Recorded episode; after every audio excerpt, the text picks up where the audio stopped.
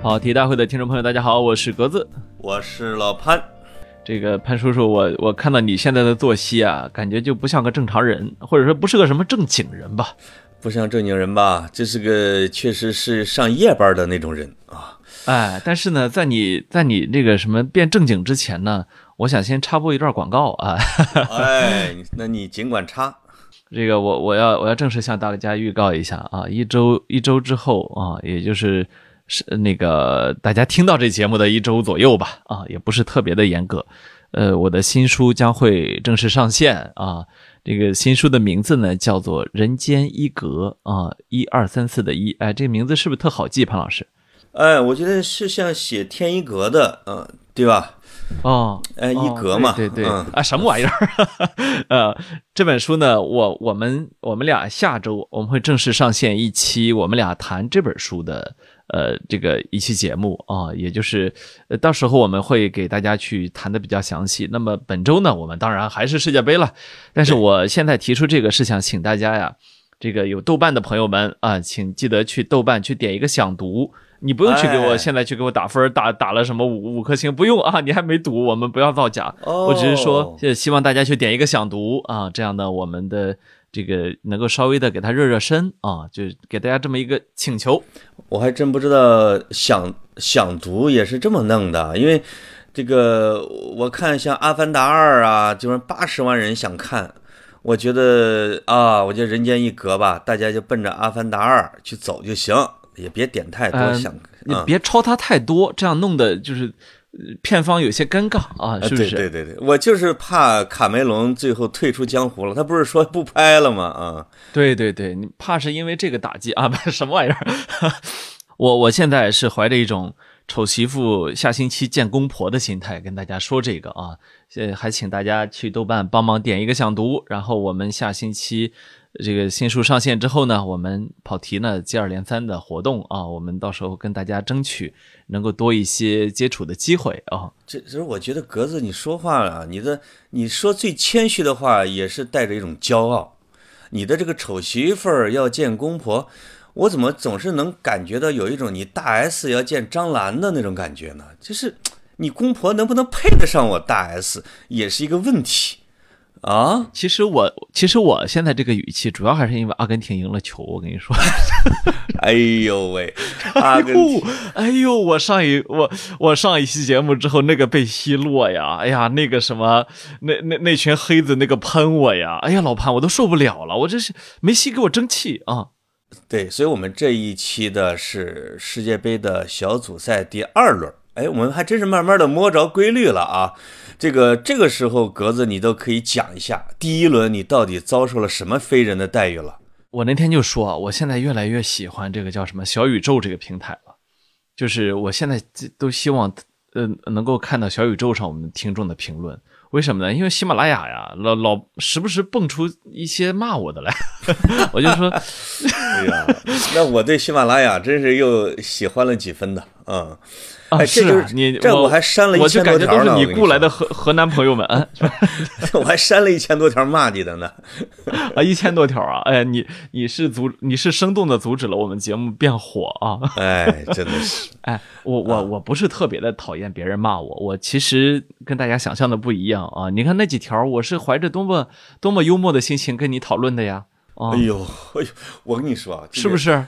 呃，真的是啊，很幽默，而且。我在那某博上，我发的这不是世界杯专栏吗？天哪，竟然还有人在底下回帖说：“你看看老潘呀，比那啥。”那心胸宽广，我咔咔就给他删除了。就是，我是想想挑起表演一下不宽广哈，想挑起我德布劳内和格扎尔之间的内讧，没门儿。没错啊，呃，不过你要说这个说这德布劳内和格扎尔啊，我觉得比比利时国家队这个传统异能内讧哈，在第二轮之后真是暴露的显露无遗啊。我真是好喜欢他们。对，我觉得这一期的两大核心话题，一个是阿根廷，一个就是比利时。先说说你的阿根廷呗，对吧？是啊，我呃我我觉得大家呢可能都看了阿根廷，但是呢那天阿根廷的这个热度还是吓了我一跳。因为我很多的这种足球战报，当然我现在也不太需要足球战报了哈，我我就是直奔评论区，呃，这个我就看那个懂球帝这个软件上哈，啊，呃，我记得阿根廷第一轮输球之后的评论量是两万二还是两万三，那么。这个懂球帝正常的五大联赛的比赛，那评论量基本上一两千条啊，这是 哇。然后呢，然后呢，这个第一轮阿根廷输了嘛，那到第二轮呢，是法国先十二点踢了一场，然后呢，呃，阿根廷呢是凌晨三点。这个作为对比呢，阿根廷的比赛结束，呃，五点多之后，我不是睡不着嘛，我到差不多五点十分左右，我看了一下评论区，发现法国队的比赛，因为。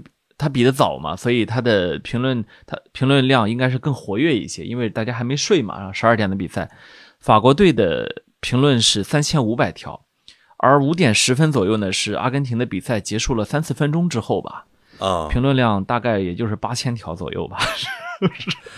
天，真 就是炸啊！就是你能看到什么是真正的呃，叫叫舆舆论的宠儿，或者说媒体的宠儿。就是有 C 有 C 罗有梅西的球队是天然天然的自带流量的。还有一个，如果阿根廷第一轮是赢的话，谁看谁凌晨三点看阿根廷啊？是第一轮赢了还看啥看啊？大家不是想送送梅西吗？就是每个人都在想，这是我最后一次看到梅西在大赛踢球了，对吧？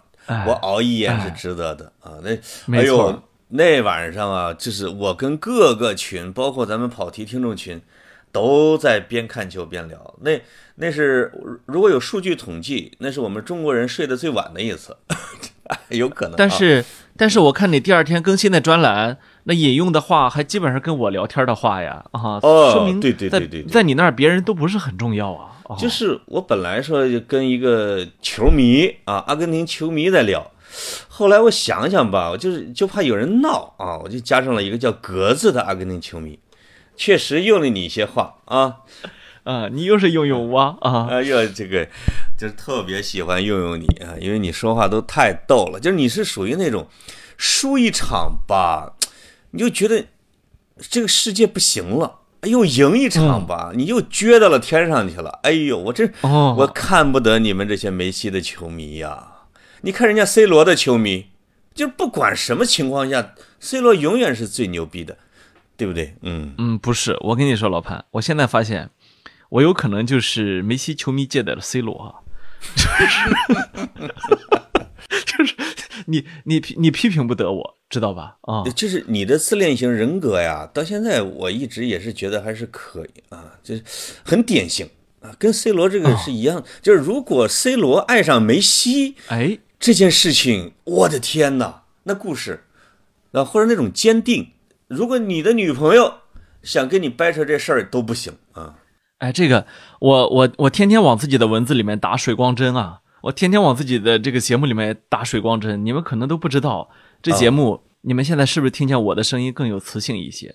关键是在另外一个节目老烟枪嘛，还有一个给声音美颜的老严，所以。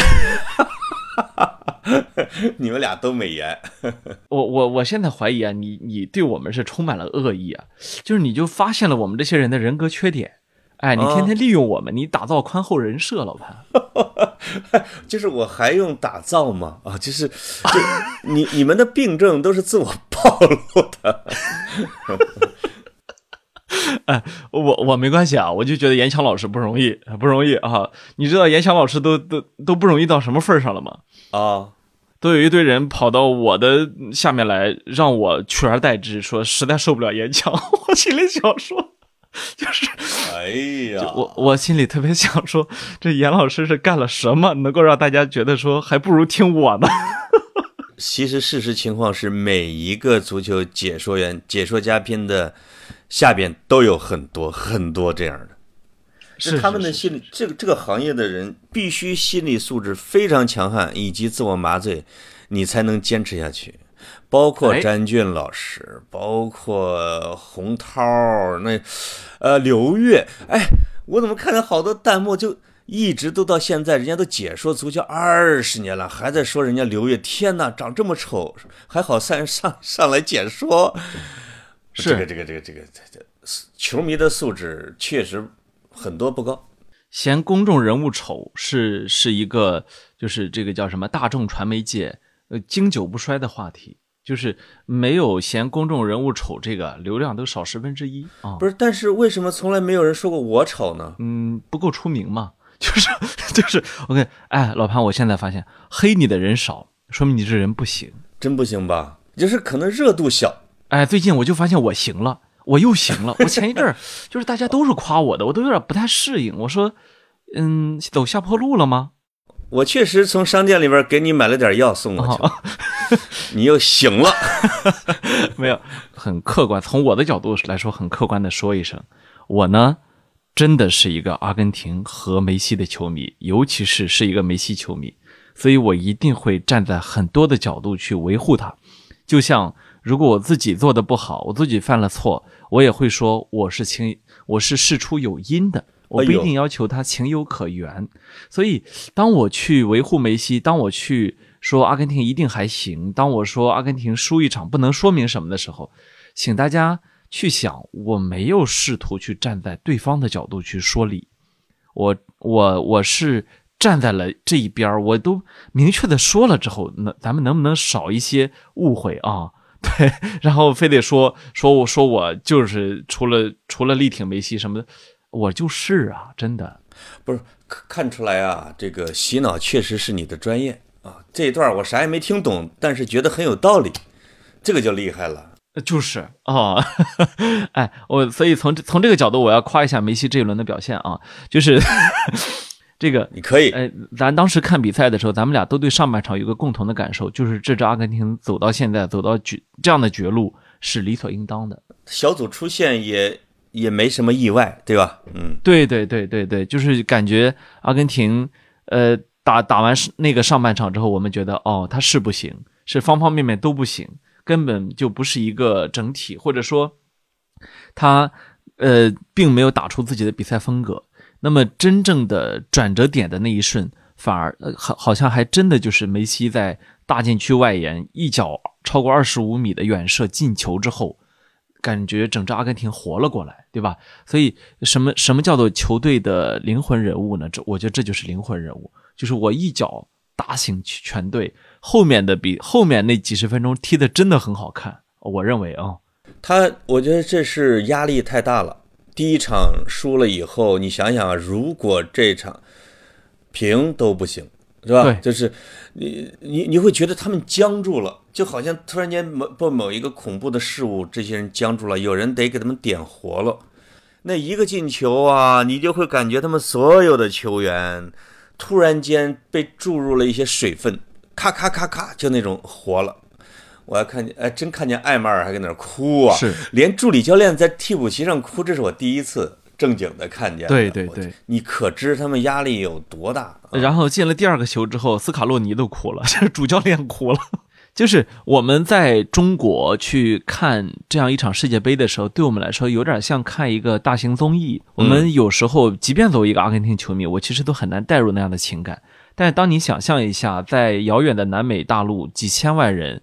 那这一个月什么别的事儿都没有，就是满心想着看自己的国家队赢，你可想而知那是多么巨大的压力。哎，从这个角度看呀，其实德国比阿根廷的压力要大得多呀，但是他们的关注度好像真的很低。你看德国第二场可是对西班牙，我我我觉得德国的压力很难说比阿根廷大得多，因为。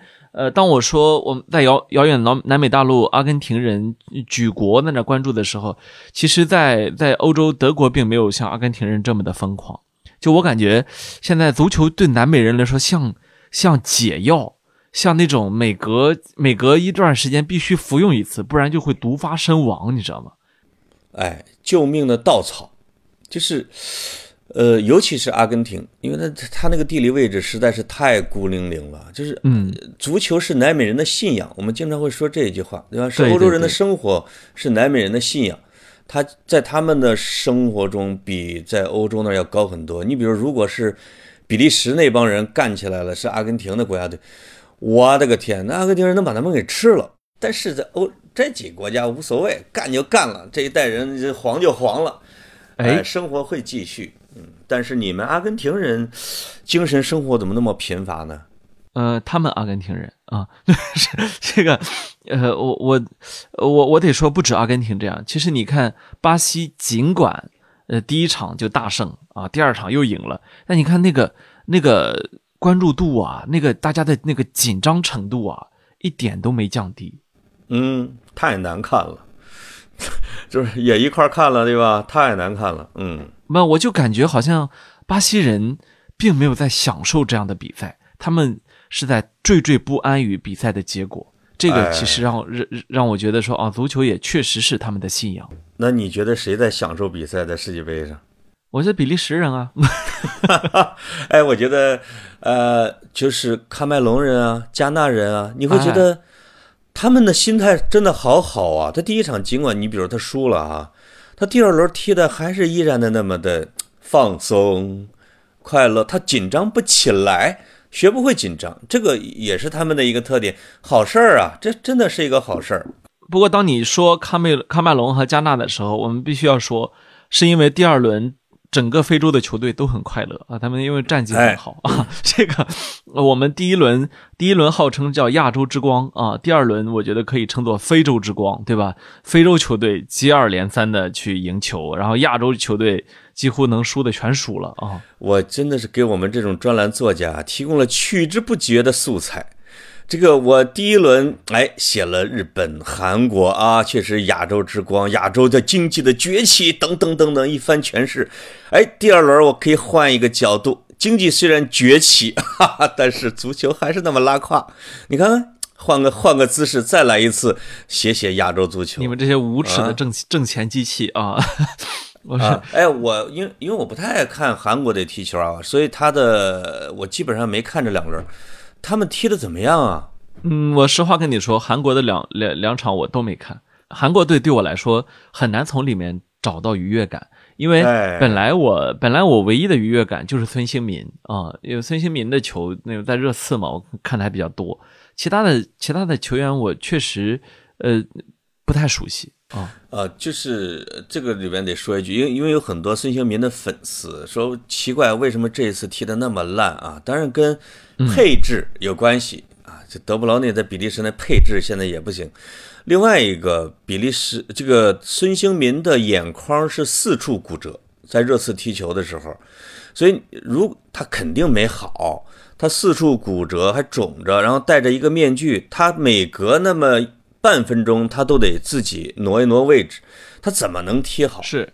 啊，就是他，你看他最后气的把那个玩意儿给摘了啊！没错，他他发挥不了的，就是这种绝顶的高手，有任何一个让他破坏他的状态的，他都会很敏感，对？你每一步都有一个东西在疼，这个是踢不成的，所以他只能是勉强的能上场，也就不错了。所以我们看五大联赛看久了的球迷，经常会发现某一个球员说开始恢复训练。然后说两三周、三周之后能登场，可是你看他恢复训练的那个视频，你你发现他跑的比你还快呢。你说他怎么他怎么他哪儿有问题？他为什么不能上场？就是就是在他能上场和他跟普通人的对比之间，还有巨大的一段距离。对，就是他能跑步，还完全不意味着他还能他能上场。他受伤先。养伤，然后呢？养伤之后恢复训练，恢复训练的下一步叫参加合练，对吧？我们就看到，哎，他已经参加了合练。参加合练的之后，他要进入替补阵容，然后再开始打进首发。这个状，这个阶段叫做恢复状态。这个过程啊，一般都得一个月就过去了。很少见到说受了伤之后再上场立刻又行的，很少很少。嗯，所以所以日本、韩国、沙特都没戏了呗？大概是不是这个意思？看起来是的，因为呃，下一轮对日本来说非常夸张的在于，他要踢的是西班牙。哎呀，就就日本日本，因为这两轮我都看了哈，就日本这踢法碰到西班牙，不说碰到克星了吧，也也多少有点儿。这这是克星他爸爸，就是日本队最怕的两个国家队，你知道是谁吧？一个是西班牙，一个是荷兰。这两个的特点就是我技术比你好，身体比你好，速度比你好。对啊，他不怕德国，就是我们算是你祖宗培祖宗辈儿的啊，然后你呢是被我们培训出来了，对吧？那你怎么怎么赢呢？啊，没错。那韩国碰见韩国不知道碰见谁啊，反正总之也挺麻烦的。这个倒是让我们有点意外，是反倒是非洲队有可能进入淘汰赛的比亚洲要多。呃呃，老潘，你记不记得我当时咱俩录节目的时候，你说你问我说你觉得黑马可能会出在哪儿？我当时说了一个非洲，就是我我为什么说非洲不是不是因为我这技战术水平高哈，我这是我我也真的是纯粹的一个看球的球迷，我的感觉和和当时一样，就是他真的是乱拳打老师傅，他身体又好，然后呢。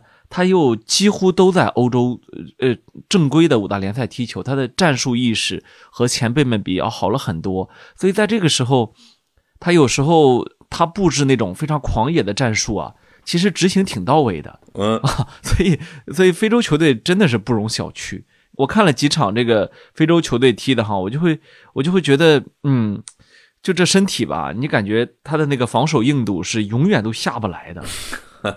而且非洲球队啊，永远是给世界杯增加最独特的因素的。是，因为你看啊，日本啊、韩国啊，它就向慢慢的向欧洲学习，南美当然是保持着它的特点，也慢慢的欧洲化。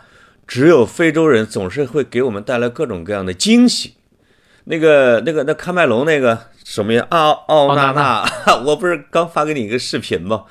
这哥们儿比伊基塔，我觉得他应该是伊基塔的信徒吧。那真是上去就狂带呀、这所以守门员这个教练员把他给开给开了，他自己不也没开，等于说踢出首发，结果自己哥们儿离开卡塔尔，我要告别国家队了，哎，这才是非洲。坐飞机回去了。所以他不管碰见谁，他还真有可能遇强则强，对吧？这个这个就挺麻烦。因为你单纯强队单纯通过提高比赛强度来对付他的话，呃，他还真不怕。呃，他因为他怕的真不是比赛强度，他怕的是其他的东西啊。就那些东西是什么呢？有时候强队能发挥好啊，有时候强队如果那场不在状态的话，你真有可能被他偷鸡。所以没错所以这个这个就跟我们去看这种，比如说南美球队上来之后，你发现踢踢踢那个总是上不来那口气。那口气他是上不来的，但是非洲球队人家就不差那口气，是不是啊？这这这挺好玩的。加纳、塞内加尔、喀麦隆，这个是值得。哎，摩洛哥也赢球了。所 以这一轮叫非洲之光啊！呃，对，所以所以第我对第三轮还真是满怀期待。现在变数实在是太多了。你看，德国德德国的下一轮也不容易，阿根廷下一轮对谁啊？呃，不是德国的下一轮容易啊，德国下一轮是踢那个 Costa Rica，就那个叫什么哥斯达黎加，这斯达黎反而加啊，这反而是他几乎要要要拿分儿的比赛了啊！哦，他四分，那他应该差不多了。阿根廷呢？阿根廷下一轮踢波兰，所以阿根廷的下一轮是真正的哦生死战啊、如果他赢了波兰，那小组第一出线没没有什么可说的。如果他打平了波兰，局势会变复杂，因为可能会有两支球队会呃会有四分。如果他输了波兰的话，那那会更复杂啊。那这俩队有比利时艰难吗？比利时的下一轮是对是对克罗地亚啊。不是比利时，咱得好好的说道说道啊。呃，就是当一个队他不想赢的时候，是一个什么情况？我们在世界杯才是真见到了。说实在的哈，很少很少见到一个球队是如此的不想赢。哦，对啊，就是而且慢的，你会觉得就是其实他的年龄没到那个程度，没错啊，他没有他没有克罗地亚老哎。没有，你会觉得这是一帮爷爷，而且这帮爷爷都是吃胖了的爷爷。就是哪怕他们这里面唯一的状态非常好，现在依然是是堪称世界第一中场的德布劳内，呃他他实际上点燃了本届世界杯比利时内讧的导火索啊。这这这个德布劳内，大家看看英超多的都知道，那在曼城那真的是无敌助攻王啊，是吧？对尤其他前面现在摆了一个哈兰德，所以呃就是几乎我我觉得有百分之五十的英超球迷可能都会认为他是世界第一中场了。对，那那么德布劳内居然面对媒体说说我们这届世界杯没戏啊，因为这个呃你看到我们前面都老了啊，这个 这个这球踢的也不行啊，就大概其说了这么一段儿。他们的后卫线应该有七十岁，就是中后卫是加起来有七十岁。不，这个不，他说的是前面老了啊。然后呢，结果呢，这个比利时的后卫啊，这个就出来说了啊，这个维尔滕恒出来说说，嗯，有些话呢，我我我不方便面对镜头讲啊，因为我一讲出来呢就坏事儿。但是呢，前面呢，他们确实太老了啊，这个也也那个什么，老是不能进球。就是我想说，你你你到底是哪句话没还没好意思说？你这你这说的比我想象的还多了啊。然后呢，结果面对面对媒体的时候，比利时的主教练马丁内斯啊，他老人家啊，试图表现出自己作为一个公关专家的风采，说呢，我没看到我没看到凯文对媒体说什么，我认为这时候不是对媒体说话的好时候，说。世界杯应该用脚而不是用嘴踢，你看他还不如不回答，就是 就是啊，就是要要论不要论不会说话，我觉得比利时人可称雄啊，耿直，就是比利时比利时人太耿直了，就是欧洲有两个，你欧比利时有个外号呢，叫什么？叫内斗省，真的，那那叫内斗省，就比利时国内人都不团结，因为他根本很多他都不是一个民族的。这是在世界杯历史上有俩国家是内讧的最最好的，一个是荷兰，一个是比利时，这俩是挨着的。个人主义的大本营嘛，我们经常说叫个人主义的大本营。那大家想想，在那儿什么都是合法的，你 你只要喜欢什么，那都是合法的。所以呢，大家谁也不鸟谁，大家都挺富裕，都不缺钱，那个性主义张扬啊，嗯。而且关键是多民族国家没融合，就是他们是分属不同的阵营的啊，有有着有着不同的信仰，有着不同的出出身来历。因为比利时是一个欧洲的中心嘛，所以它本来就鱼龙混杂，它本身包括连国家的官方语言都有好几种，所以这个国家队想要捏起来，实际上二零一八年的时候，马丁内斯试图把它捏起来，但是当年没成功，今天更不可能成功。尤其是在本来大家互相都看不顺眼，那迟迟又不出成绩之后，我觉得其实主力队员们心态也崩了啊！你看这几年，库尔图瓦和德布劳内没说过话啊，因为他们俩早先就有矛盾。哎，来来来来来，具体说说早先的那段矛盾啊！对，这才是题眼。哎呀，这个我我这几天因为老跟以前老跟平时不看球的球球迷朋友、世界杯球迷朋友这个聊天儿，哎，我发现好多东西啊，说了之后他们好感兴趣。比如，这这里面啊，主要就是这些什么呃，他的从小的成长经历啊，以及男男女女这些事儿啊，甚至哎，你比如说你比如说我这个看巴西这场球的时候啊，我跟别人科普这个叫什么？在在在那个观众席上看球的这些巴西名宿啊，你比如说大罗，大罗怎么毁掉的自己？卡卡啊，卡卡和和和他和他老婆啊，这个又怎么着？从没有婚前性行为啊，金童玉女到怎么离婚又新欢啊？然后再说这这个罗纳尔迪尼奥是怎么在一个岛上跟十个穿着比基尼的女人共度啊一段美好时光啊？总而言之，全是这些事儿啊，在什么在监狱啊，带着自己的球队夺冠啊，得得得得到了金金球奖啊，等等。哎，我发现大家好感兴趣。没错，就是就是足足球带给我们的那个快乐，很大程度上是它几乎很真实的去迸发，呃，或者说暴露人性，呃，人与世界相处的这种非常粗糙的原始的那部分，它因为这个而有魅力啊。所以回到比利时，回到比利时国家队，库尔图瓦和德布劳内啊，这个哎，潘师傅你讲一讲，我觉得你比较擅长啊。二零一二年的时候，那那二零一二年的他俩，德布劳内和库尔图瓦都是在切尔西的，因为穆里尼奥曾经犯过几个很大的错误，就是放走了萨拉赫和德布劳内，这可都是切尔西的青训啊，这太这个这很便宜就给卖走了，他不会用。这个库尔图瓦跟德布劳内呢是本来关系挺好的。啊，那个时候呢，德布劳内有自己是有女朋友叫卡罗琳，后来啊，这个卡罗琳自己单独去度假，偶遇了库尔图瓦，库尔图瓦当时二十二三岁吧，人高马大又帅气，哎，呃，真的比德布劳内要帅，因为德布劳内是一个有一点点某种症状的。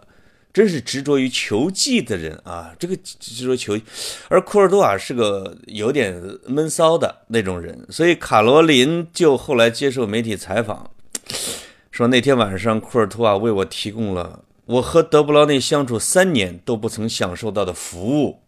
他甚至给我做了一顿丰盛的晚餐啊，烛光晚餐。这个关键是丁丁，哎，德布劳内叫丁丁啊，他也是从报纸上看到了两个人的照片，哈哈，就是，哎，这个他，哇塞，跟卡罗琳分手，跟库尔图瓦断交，当时的比利时国家队主教练开除库尔图瓦，但是德布劳内就向主教练说情。给库尔图瓦说情，说比利时国家队需要库尔图瓦。啊，这个这是我们之间的私事。啊，这个这这这就科尔图瓦就跟那卡罗琳在一起了，对吧？就是但是呢，你想想啊，第一中场大师和他最主要的门将两个头牌，从那以后没说过话，你就知道这个两人共享更衣室十年呢，比利时国家队不说话怎么搞？关键是。阿扎尔也是他的切尔西队友，他中间怎么协调啊？哎，啊，这个，这个，这个一直是他们中间最大的 bug。但是既然说到这个事儿了，我再补叙一下啊，鸽子，我再补叙一下，我已经我就放开了，因为切，我们都知道曼联啊，它是一个特别开放的俱乐部，但实际上切尔西在他的全盛期的时候，水平啊不相上下。这个这个库尔图瓦和德布劳内是切尔西的，切尔西还有一对队友呢，一个叫特里，一个叫布里奇，这个就是叫著名的盗扫门啊，这个哎偷盗的盗，有气门 也叫有气门。什么叫盗扫门呢？就是这个布里奇跟特里啊是切尔西队友，而且两个人一个边后卫，一个中后卫，两人还同时是英格兰国家队的队友。他俩关系好到什么程度呢？就布里奇是特里的小弟，布里奇家出远门的时候会把自己的钥匙给特里，让他帮着给，比如说啊，让他帮着换猫粮啊，哎，呃，放点鱼食儿啊，啊，就喂喂狗啊，就是这种的，哎，收收玉米棒子呀，收收玉，收收玉米把把这个地给松一松，对不对？锄锄地，哎，拔拔草。结果呀，作为国家队队长和切尔西的队长，这老队长啊，就这个叫什么鸠占鹊巢，跟布里奇的法国模特女友瓦内萨偷情，而且呢还怀孕了。特里这个抠门出了两万镑啊，就是给了给了人家这个这个这个叫瓦内萨，呃，以以因为做手术急分手。我的天呐，布里奇。布里奇人生遭到了巨大的创伤，这个创伤比比丁丁那种女朋友那个要 要更可怕一点，我觉得。而且特里就直接就被开除了，从国家队直接开除出队长啊，什么什么都不让你进了啊！是是是，这个我的天啊，这就是德布劳内和切尔西啊，就是他们的一些风月。哎，我的我这比。我这比学赶帮超，我我我不服气啊！我我觉得我能讲一段更精彩的。你也你也有这个，你也有故事 啊！这是你那个我要说这个伊卡尔迪马上哦，哎，伊卡尔迪，这是你们的阿根廷的自己的啊，这个兵器库里边的王牌。就是这个大家都都在说说这阿根廷国家队啊，缺一个大中锋。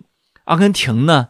是不缺大中锋的，但是阿根廷国家队是缺的啊！我哎，这个这我跟你提过呀，这个咱看球的时候，对不对？我说你们国家队就缺伊卡尔迪。这个说起来啊，也是这么一这也是这么一档子当下的事儿啊。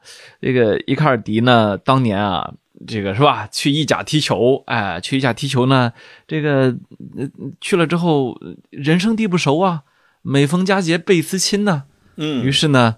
在意甲有一个阿根廷老乡，哎，这阿根廷老乡呢，就说你时不时来大哥家里吃吃饭，哎，嫂子给你包包包子吃，是吧？马齿菜包，马齿菜包啊，你就着你就着咸菜就着蒜，是不是好吃？哎，那个是那个球员是叫洛佩斯吗？叫马马克思吧？哎，因为他不太出名哈，我呃不不洛洛洛洛佩斯好像是洛佩斯，也是阿根廷国家队的。对对对对对。然后呢，我们慢慢说啊，这大哥名字不重要。对，然后呢，这这就老老去吃嫂子这个这个活的和面，亲自和面蒸的包子，做的馒头，下的面条。这一来二去啊，就把嫂子给睡了。然后然后呢，是被嫂子睡，我觉得是被嫂子给睡了。那你看，咱们得接着说呀。这嫂子呢叫旺达，你看那时候的伊卡尔迪可能很小吧，二十出头啊。二十出头，嫂子多大？球踢得好，人又帅。嫂子呢也刚刚生了俩孩儿，二十七八岁儿，我估计，嗯，对，正好嫂子也有魅力的时候。然后呢，这这一卡尔迪一来二去，一来二去跟嫂子睡在了一起。然后呢，大哥就知道了嘛。大哥呢，好像我记得当年也是从媒体上看到的。这大哥知道了可不要紧，这大哥有一个好兄弟叫梅西。哇塞，两人关系好，对吧？嗯。这梅西啊，人称阿根廷球霸呀，在阿根廷国家队那叫个说一不二啊，朋友们。呃，他还有个外号叫阿根廷宠妻狂魔，他不能容忍的。梅西非常生气，生气的结果就是伊卡尔迪无论打得多好，终生进不了阿根廷国家队。真是个球霸，梅西真是个球霸啊！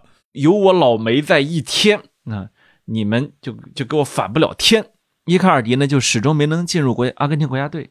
我插一句啊，我觉得梅西的思路很简单，因为他本身是个简单的人，就是睡嫂子这种风气不能在阿根廷传播开来。我觉得梅西啊是单纯的为大哥出头，结果呢，实际上你今天看梅西其实做了一件好事。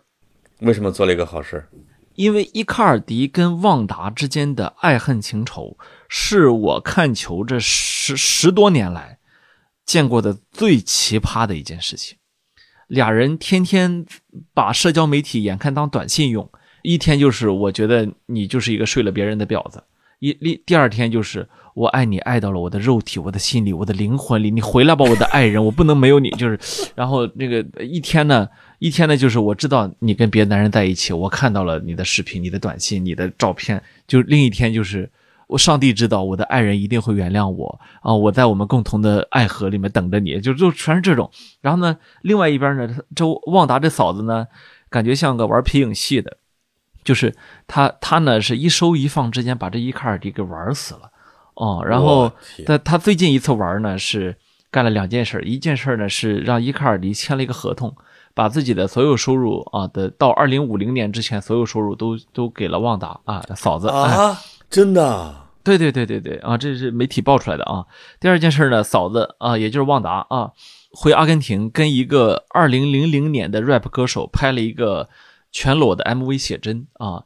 呃，这个拍完之后我都都已经发行了，嫂子始终不承认他跟这小孩有任何关系，直到有一天他俩官宣了恋情啊。然后，然后呢，这个话分两头啊，哎，这个伊卡尔迪啊，此刻呢正在。土耳其的联赛踢球，为什么在土耳其联赛踢球？因为他实在是把个人私生活处理的太烂，然后他的状态一路下滑。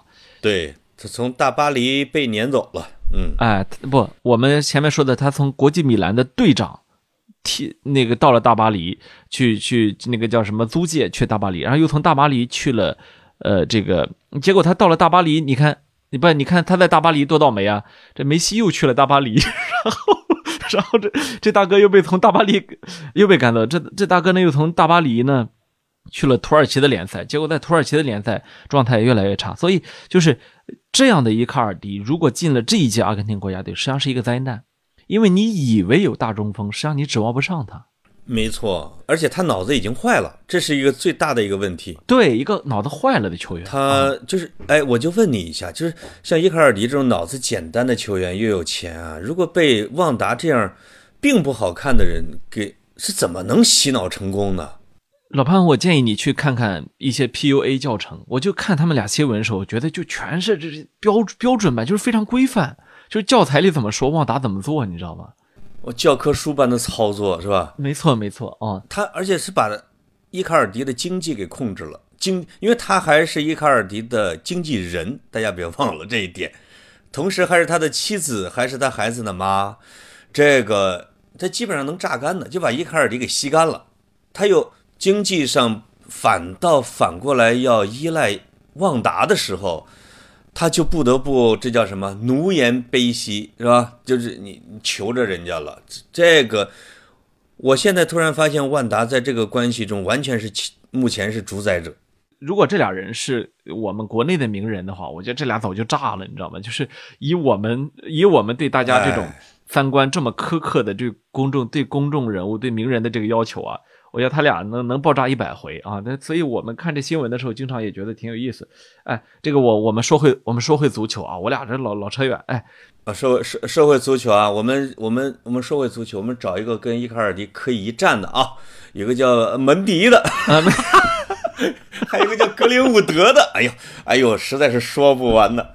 呃，这个以及他们的老祖吉格斯先生哦，哎，我想起来为什么我说马，你说洛佩兹，因为这大哥叫马马克西洛佩兹，我想起来了，想起来了。嗨，你看看，这说明咱俩都挺关注他。嗯，我还要纠正你一点啊，我还要纠正你一点，就是这个呃，伊卡尔迪和旺达，那不你说旺达这个什么给伊卡尔迪养孩子，他他是给马克西洛佩兹养了仨孩子，给伊卡尔迪养了俩，所以他们俩总共是五个孩子啊啊。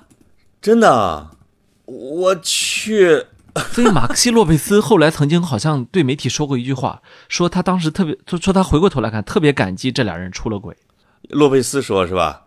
对，因为要不然旺达能把他的生活毁成什么？你看他后来对付伊卡尔迪，嗯，他就有一种就是就是感谢伊卡尔迪拯救了自己的那种感觉啊。哎，那哎，洛佩斯今年结婚，我记得。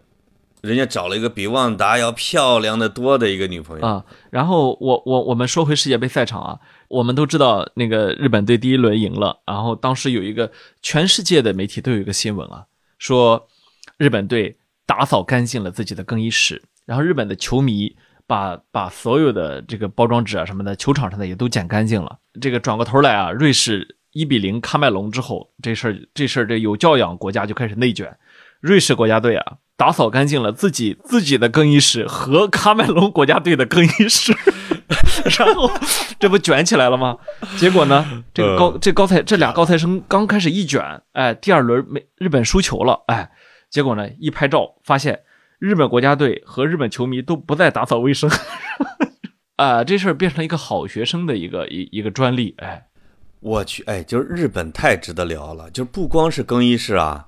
这个，因为因为全世界媒体都报道了，在看台上，这肯定不得有上万日本球迷吗？他们看完球之后，背着塑料袋和包包，在打扫看台上的纸，把整个体育场给打扫得干干净净，然后走了。大家都震惊了。结果，其实唯一骂日本球迷的这种举动的是一个日本人，他说：“你别，你们别在全世界丢人了，你们这些虚伪的人。”你们就是为了让全世界看到你们多么的爱干净、爱整洁，其实你们自己家都乱透了，那就都觉得是完全是为了，比如说面子啊、虚荣啊，或者让让别人表扬啊。他们会这么做出来的，会做出这种事情来，哎，多多多好玩哈！所以足球足球真的好有好有魅力。而且要补叙一句，日本第一轮打赢强大的德国啊，就是我们赞颂了这个东方式的兵法，对吧？我田忌赛马，我上半场唯唯诺诺，下半场上主力重拳出击，结果第一场对德国赢了，哦，这个马上进入了一个日本特色的循环。第二轮打一个弱队的时候。上的是替补，为什么？呃，主教练就说了，森保一说，是因为我第三场我要上主力，想打赢西班牙。这个时候我就看到了一个球迷的回帖，说日本人总是拥有与他的个人能力不相匹配的野心，就是他一旦取得了一个胜利，他马上就膨胀，就不知道自己到底有多大实力。开始要跟苏联红军掰掰腕子的时候，就把被打哭了。你你说日本怎么办？我总结世界杯，就我我看球这些年来看过的世界杯，我总结一点哈，我发现世界杯没有田忌赛马，就是世世界杯就是世界杯就是这一场你死了你就死了，就是没有给你二次赛马的机会。小组赛看起来是有是有三次机会，实际上不是。小组赛经常一场就定你生死，呃就是你你你你设计挺好，结果你这一场没实施啊，你你下一轮是连带的，你可能就直接就 over 了。你除非像巴西、西班牙前两场什么呃不，西班牙也不行。你像前两场六分，你你你后边歇一下，这个是允许的。就是就是巴西、法国现在可以浪了，没那没问题，对吧？啊，因为都都赢了。但是巴西这一轮我们也看了，他其实面对瑞士是几乎没有办法的。其实瑞士队踢得更好，我觉得从各自的天分上来讲，瑞士发挥了自己的，比如说八成九成，而巴西队好像你感觉他只发挥出六成，他踢得没有瑞士队那么有序。就是你就是你感觉。这一轮的巴西实际上是一支没有灵魂的球队，你就忽然意识到，像内马尔、像梅西这样的球员不能随便缺席。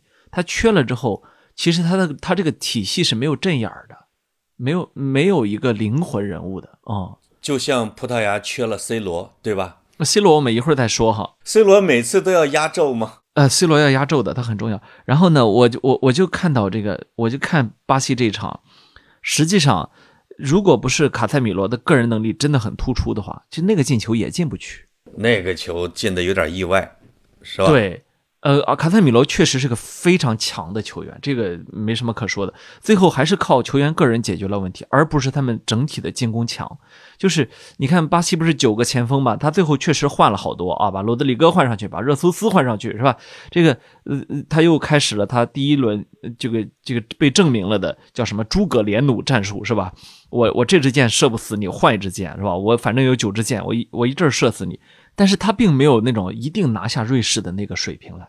瑞士这一场执行战术太到位了，你发现没有？瑞士他的他其实踢了一个叫所谓的叫四幺二幺二，他根本他根本没有想着去守巴西，而是我我跟你我跟你是攻守平衡的，我既要守我也要打出来。他们的控球率最后差不多的，而且确实是瑞士压着巴西打，然后巴西再压着瑞士打。呃，就是我我觉得巴西会遇到最大的困难就是欧洲队，你你他面对有序的，如果比包括如果他面对克罗地亚，现在的克罗地亚，他都未必能赢。所以就等着内马尔内马尔康复吧。啊，内马尔复出之后，我感觉这支巴西国家队能走得很远啊，因为确实是实力超群，这没得说，各个各个岗位都是人才济济啊。哎。就是，而且呢，巴西人会允许自己浪起来，因为他的实力得超过你，比如说两公里，他才能浪一公里。他要实力比你高一点点啊，他就没有浪的资本喽，对吧？他就他可能就会出现麻烦。啊，对对，我要我要说 C 罗了，闪开，让我们让我们聊一下 C 罗。嗯，我我我我说 C 罗啊，确确实很好玩，你你能明显的能明显的感觉到就是。他在曼联，因为没有参加夏季的那个季前赛的训练，所以他的体能储备和竞技状态确实不行。但是呢，这届世界杯之前呢，C 罗进行了，C 罗因为很长时间缺阵，所以他其实给自己加了一个冬训，你发现没有？哎，是。所以从第一轮之后，C 罗，C 罗那个在微博热搜上都是因为大家世界杯球迷们看到的都是这些哈，说 C 罗高高跃起，头超过了横梁。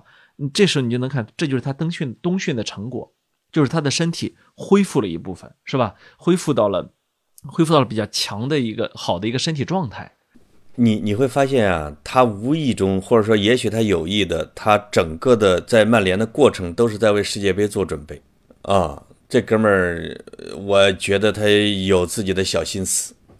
再再一个呢，这个第二轮啊，你又能看出来，就是 C 罗的这个性格确实是非常好胜，好胜到啊，他有点贪功。你能明显的看到这个不第二轮，因为现在是葡萄牙国家队那个被国际足联宣布两个球都是逼费进的嘛，C 罗呢就说说有一个球我我我头发蹭到了，这个球算我的，就有点尴尬，就就是本来是逼费进的，但是 C 罗的那个庆祝啊，我看了那个 C 罗的庆祝，让所有人都以为是 C 罗自己打进去的。但是呢，就官方显示出来是必费进的哇！如果是我，我就会真的很尴尬。呃，对，就是如果是我们的话，我们可能会想说，不管这个球我蹭没蹭到，其实我愿意成就队友这样一个一一一一桩美事儿，因为无论如何，这个球的主要功劳都应该记在必费的头上。而而必费又很懂事儿，呃，必费太懂事儿了，他就一直说那是那是 C 罗进的。我就是给他传的。哎呦，对对对对对，你就你就会觉得葡萄牙全队都在哄着一个孩子，一个一个内心是一个小孩的大哥，都想让他高兴或者什么之类的，但是总是感觉哪儿不对。就是你不能把我当弱智的小孩儿，我们经常会这么说。但是 C 罗是这么，你可以，我就是，你要哄着我啊！这种，我的天，现在啊，这个事儿还没完呢。这个现在组委会还在鉴定，到底这个球，C 罗是。多少根头发，多大的力道，有多少颗的力量是触到了那个球，能不能足以改变这个球的轨迹，导致进球？是，是是是。C 罗还在等这个结果，给自己的世界杯进球增加数据吗？我我我我我特别能理解他，就是因为这个确实会影响一下是历史地位，但是呢，我觉得不多，就他的影响不多，真的就是。呃，我不是，当然，也许就是他，就是因为有这样的性格，这样这样就是超出常理的争强好胜的性格，所以他才能够成为 C 罗。就这一点，我觉得有时候我是充分的理解，有些成功人士有偏执的一面，有躁狂的一面，有有有不为人所容的一面，这我都能理解啊。只是说世界杯，它作为有这么多镜头，它它放大了这一面，我觉得也不用太去追着追着这一点看啊。我觉得。他们不会在乎这么多镜头，他们只在乎真相。这个咱俩也说过不止两次啊。哈里凯恩就英格兰国家队队长，在热刺的时候，哇，那个小卢卡斯打进一个球，这个凯恩呢头挨了一下。他赛后，因为他在争这个金靴嘛，我以我女女儿的性命发誓，那个球我绝对顶到了，算我的。我的天哪！那个当时把所有的媒体全震到了，说以以自己的女儿的性命发誓。我天，我这大家想着别抢了，别跟他抢了。这个这这这这个这也是一个特殊人格的人，而且呢，凯恩是从小是阿森纳不要的青训啊。这个而且在热刺频频被租出去，后来成长为大英头牌，全是靠他坚强的意志和专注。如果阿扎尔。是他这样的偏执型人格，阿扎尔的成就岂能是现在？对不对？我我我我我关于这一轮呢，我还想要说的是什么呢？就是呃，我们在上一轮之后啊，我们比如说对对英格兰并没有那么的夸，就是我我看完这一轮，我依然保持这样的观点。就是，当然这是我的观点。我看有有有一些球迷也在嘲讽我说什么这哄堂大笑了，家人们啊，那还是那个那个那个笑啊，对，就是那种不会好好说话的网络语言。那说这个六比二不算什么，什么一一一比二算什么，就是这个。但是呢，我我不是要去攻击这个球迷哈，我我是想坚持我的观点，就是我依然觉得这支英格兰走不远，就是他他依然。拥有能够成为世甚至成为世界杯冠军的实力哈，但是我还是觉得他成不了。对我是觉得他连成为冠军的实力都不具备，因为你实力是踢出来的，呃，你你现在没有踢出来，而且他的人员就是我们会一直每一届大赛都会感觉到他的纸面实力很强，但是呢，他并没有发挥出来。如果你没有发挥出来，就说明你的实力没那么强。没有，我就是英超带来的光环和英国媒体带来的光环，会导致我们的误判，会高估他们的实力，对吧？我我觉得他的实力不会高于像葡萄牙国家队，呃和克罗地亚国家队这样的实力，不信他们可以碰一下。嗯，对，你说克罗地亚，我其实也想提醒球迷们，呃，要认真的关注一下这支球队，因为我们可能真的要送走莫德里奇了，但是在要送走他的这一届世界杯。他依然踢得如此之好，我看的真的是，呃，心潮澎湃。在所有的我们说这个诸神的黄昏里边啊，目前来说，呃，真正的艺术家，我说发挥最好的艺术家就是莫尔德里奇。在这在这个年龄段里边，哇，他那个三中场踢得太好了，关键他体能还那么好，我觉得体能比 C 罗、梅西好，很奇怪。嗯，是。呃，这不愧是放羊的孩子啊！这对，就是要抱着一只羊在山间纵跳来去，这是中国武侠小说里边的玩法啊。莫尔德里奇，这只，哎呦，我觉得退役可惜了，退役可惜了。是是是，是是是啊，估计找不着，这再也找不到这样的球员了啊。当然了，我我我还是要再重新夸一下梅西。如果大家如果大家那个没有忘记的话，其实。呃，阿根廷国家队目前为止的几个球全都是跟梅西有关的，就是 是是，我我就是这一点很很很容易被忘掉啊。也他虽然目前不是射手榜第一，但是比射手榜第一就差一个球，而且每轮都在进球，确实是在以一己之力扛着球队扛着球队前进啊。对，而这一点也是阿根廷国家队的隐忧，对吧？大家要辩证的看这一点，所以他要解决这个问题，对对，得有人站出来。分担梅西的任务，这样才行。当然了，也客观上说明梅西正在变成一个老妖精。呃，在年轻的时候做不到的事情，在三十五岁的时候居然能做到了，是吧？又开发了，是的，是的，嗯，真正的能够扛着一支球队前进。呃，这个，呃，我我我现在的想法就是，且看且珍惜。也许下一场、下一轮比赛之后。就没有梅西在世界杯上的表演了 啊！这这这是可能发生的一件事情啊，所以，我我觉得还是一个非常平常的心态去看待。那行吧，一个小时了啊，我觉得第二轮真的是挺有聊头的啊。这个，如果我们听众感兴趣，呃，那些八卦，我们 下一期、下下期了啊，下期是我跟格子的访谈，是我对格子老师的采访啊，对对对。这个，那么再往后的世界杯，我们可以多聊点八卦类的。哎，我觉得也请大家可既可以上豆瓣上点想读，也可以其实关注一下我的微信公众号，就叫人间一格啊。这个到时候我们，我我公众号可能这一段时间会更新的比较频繁一点啊。哎呀，哎呦，那你这一说，我最后忘了小广告了，光顾你的广告了啊。这个大家，我的这个有有人嘱咐说，大家要去腾讯视频，我讲了六期世界杯恩仇录，大家可以去评论评论，点点赞，以及那个什么咪咕视频上的两期的综艺啊，第二期第二期要在周四放出来，大家可以去看看，哎。是看老潘如何对王蒙讲黄段子，哎，这个我 我我我我看把他讲的是花枝乱颤，你这个你不是个你不是个人啊，还对苏醒讲啊，呃，对对对对，啊，好，好，那就那就这么着啊，好嘞，好，拜拜。